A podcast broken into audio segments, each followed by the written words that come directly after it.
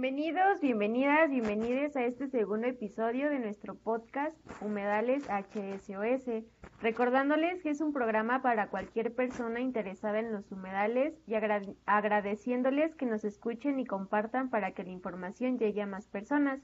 De nuevo, contamos con Eduardo en el set. Cuéntame, Eduardo, ¿cómo te encuentras el día de hoy?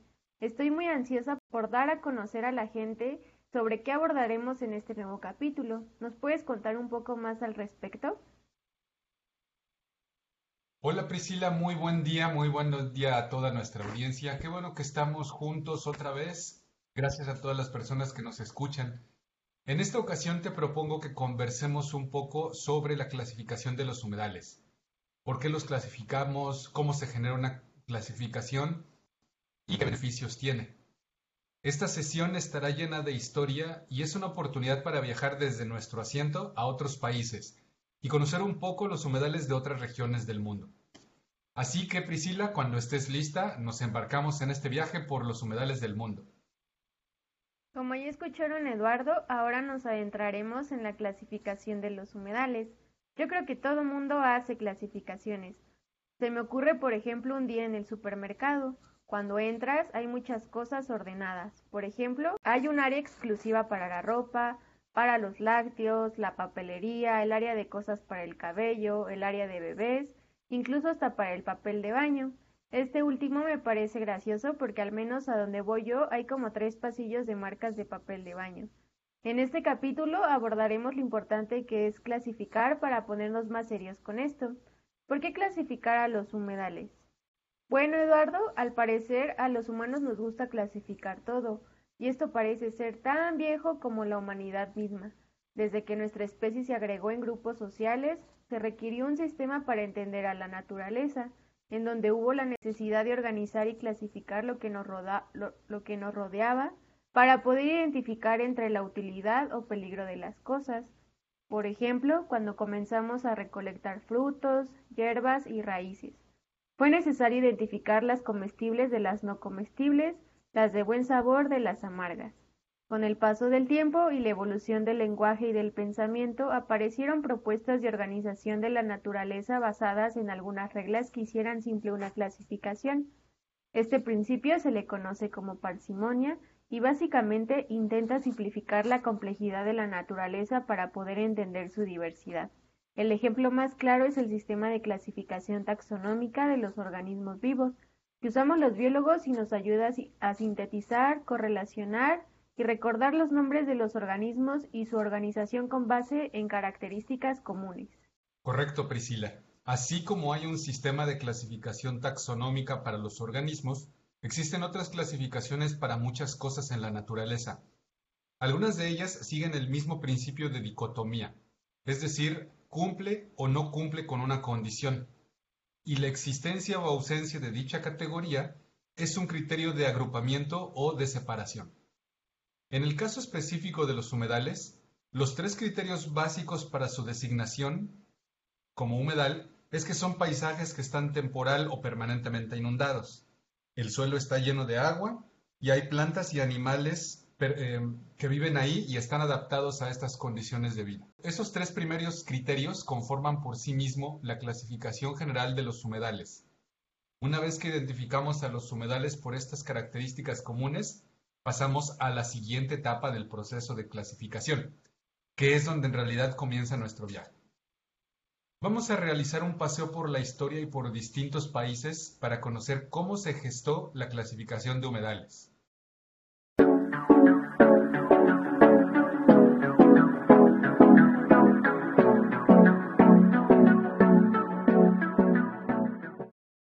Uno de los primeros intentos de clasificación de humedales se realizó en Estados Unidos por el Servicio de Pesca y Vida Silvestre en 1979.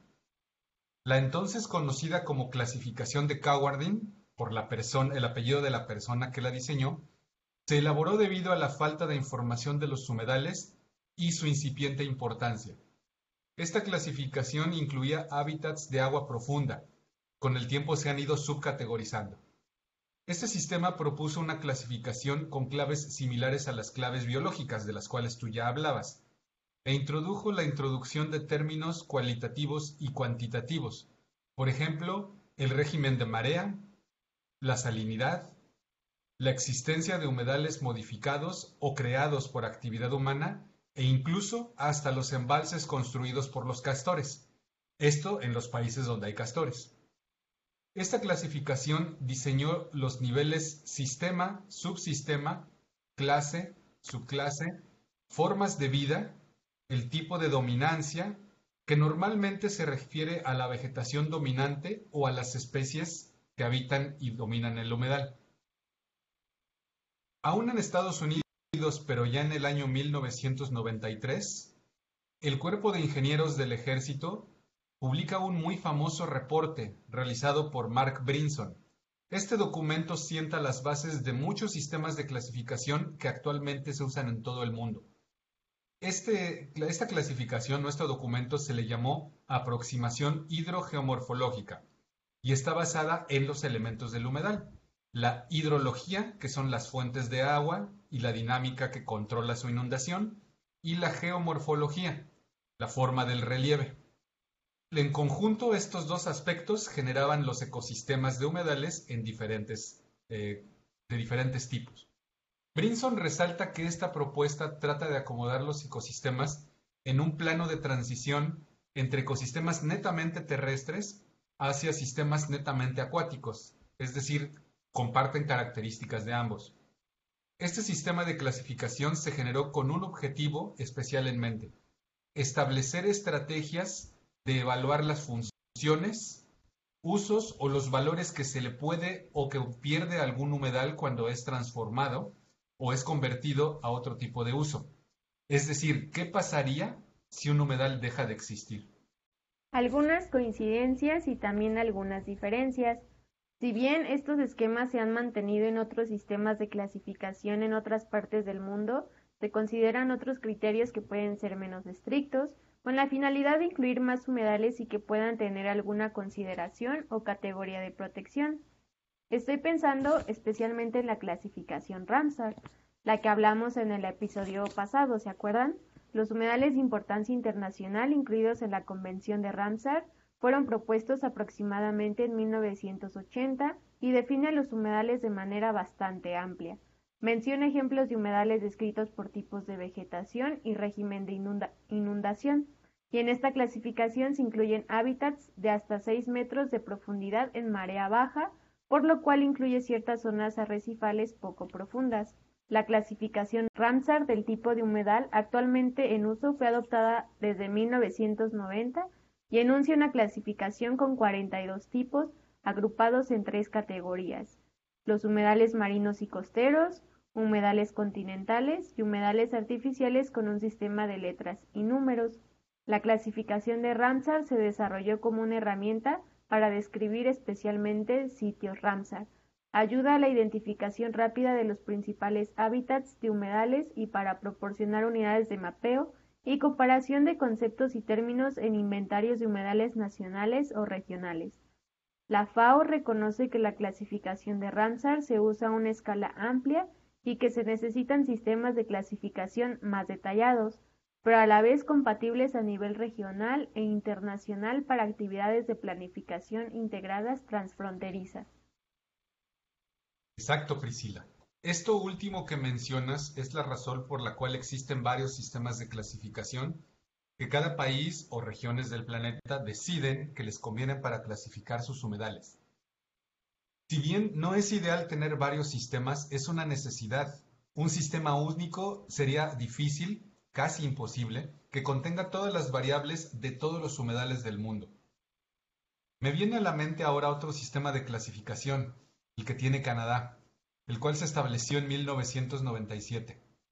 La primera gran división de este sistema considera dos grandes categorías, la dominada por suelos claramente orgánicos y que da origen a un tipo especial de humedal que se llaman turberas. El segundo grupo se le llama minerotrófico, es decir, son suelos dominantemente minerales, pero en realidad agrupan a todos los demás que no son humedales de origen netamente orgánico. Por las características que tiene Canadá de país templado, una buena parte de sus humedales acumulan mucha materia orgánica ya que con el frío y con la nieve hay poca degradación. Y toda esta materia orgánica se genera en, en un producto llamado turba. Además de, incluir algunos criterios ya mencionados, el sistema canadiense tiene cinco grandes clases de humedales, pero estos describen nombres específicos de acuerdo a las características de la vegetación y del humedal que cada uno tiene de, estos sistemas.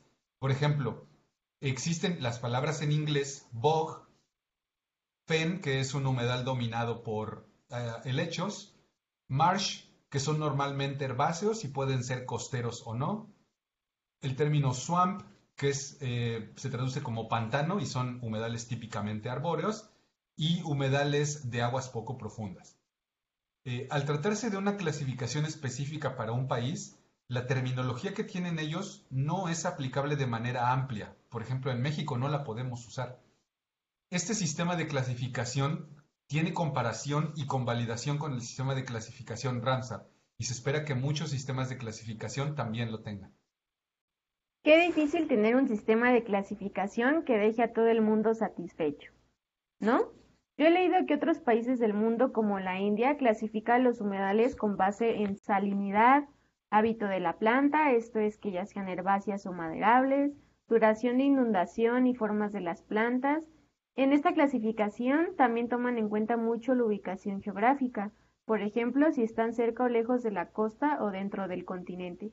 ¿O qué tal el de Asia, que clasifica los humedales con base solo en su geomorfología? Consideran aspectos físicos como la vegetación, el suelo, las rocas o la salinidad y su interacción entre ellos, pero aquí no importa mucho la ubicación. En mi opinión, considero que unificar y tomar en cuenta una sola clasificación es bastante difícil, debido a los conceptos que se manejan porque no existen humedales iguales alrededor del mundo. No es igual un, humedal aquí en México que en Europa, ¿no lo crees, Eduardo? Sí, es muy difícil hacer una clasificación que incluya las variantes existentes de los humedales, pero debemos tener algunos lineamientos con los que nos guiemos para uniformar los términos, al menos dentro de un mismo territorio. Vamos a contar ahora brevemente cómo se generó el sistema de clasificación de humedales en México. Los primeros esfuerzos de clasificación de humedales pueden rastrearse alrededor del inicio de la década de los noventas con los primeros escritos de una investigadora de nombre Ingrid Olmsted. En ese entonces se reconocía la falta de un sistema de clasificación, por lo cual los primeros intentos trataron de ajustarse a la clasificación de Cowardin y se nombraron humedales con nombres eh, regionales eh, y que todavía se siguen usando. Por ejemplo, se, usaba, se identificaron las praderas, sabanas, que son humedales herbáceos típicos de la península de Yucatán, mucales que están dominados por una especie de enredadera, bosques riparios que normalmente están en los ríos, tacistales que son humedales dominados por palma, selvas bajas inundables y los tintales, estos últimos dominados por un árbol, el árbol del tinte. Buena parte de ellos se refiere a la vegetación dominante, como ya lo escuchamos. Algunos tienen referencia a la fisonomía del paisaje, es decir, si son herbáceos o arbóreos. Existen también trabajos sobre ecosistemas localmente bien conocidos como los bajos inundables, los petenes y la vasta literatura de manglares, los cuales abonaron al actual Inventario Nacional de Humedales, que fue publicado por la Conagua alrededor del 2000 y que tiene gran influencia de los sistemas de clasificación de Estados Unidos y Canadá. Así es, la propuesta de un sistema de clasificación de humedales de México consideró la necesidad de incorporar toda la información ambiental histórica, el, impacto de prácticas agropecuarias, las condiciones actuales de flora y fauna del sitio, cuestiones sociodemográficas, entre otros aspectos. Algunos de estos descriptores se mantuvieron en la actual clasificación, mientras que otros no. Desde el inicio de la clasificación de humedales en México se consideró la incorporación del sistema de información geográfica en todos los niveles, y algunos de sus fines incluían recomendaciones de políticas de manejo, conservación o restauración y métodos de valoración. Como en muchos procesos de generación de un sistema de clasificación, la propuesta mexicana realizó una revisión del estado del arte de la caracterización y jerarquización de humedales en varios países del mundo. Con ello se sentaron las bases del actual Inventario Nacional de Humedales, acompañado de un glosario de términos para saber qué significa cada concepto o descripción. El actual sistema mexicano tiene un código de letras y números que describe categorías de sistema, forma, clase y subclase, con descriptores específicos de clima, tamaño, forma, cobertura de vegetación, sustrato y formas biológicas dominantes. Sin duda, este tema es tan extenso que no terminaríamos ni en una serie completa de episodios. No obstante, hemos hecho un recorrido histórico y geográfico amplio para tener una buena idea de la grandísima variedad de humedales que existen en el mundo y cómo se pueden organizar y clasificar con el objetivo de conocer sus características y hacer comprensible la complejidad de nuestro mundo. Sin duda, Priscila, es un tema sumamente amplio y con mucha, mucha historia dentro de él. Pero este episodio nos da pie a desarrollar otros temas de humedales, en los cuales esperamos que nos acompañen para seguir conociendo juntos a los humedales. Pueden contactarme mediante mi página web personal en www.eduardosejudo.weebly.com o a través de la página del Centro de Investigación Científica de Yucatán. Queremos que sigan conociendo su importancia a través de este podcast y esperamos nos acompañes en el próximo episodio. Igualmente pueden contactarme a mi correo electrónico personal eh, prisqua con doble al final arroba gmail.com. Hasta la próxima y muchas gracias Eduardo por compartir tan valioso conocimiento. Hasta la próxima.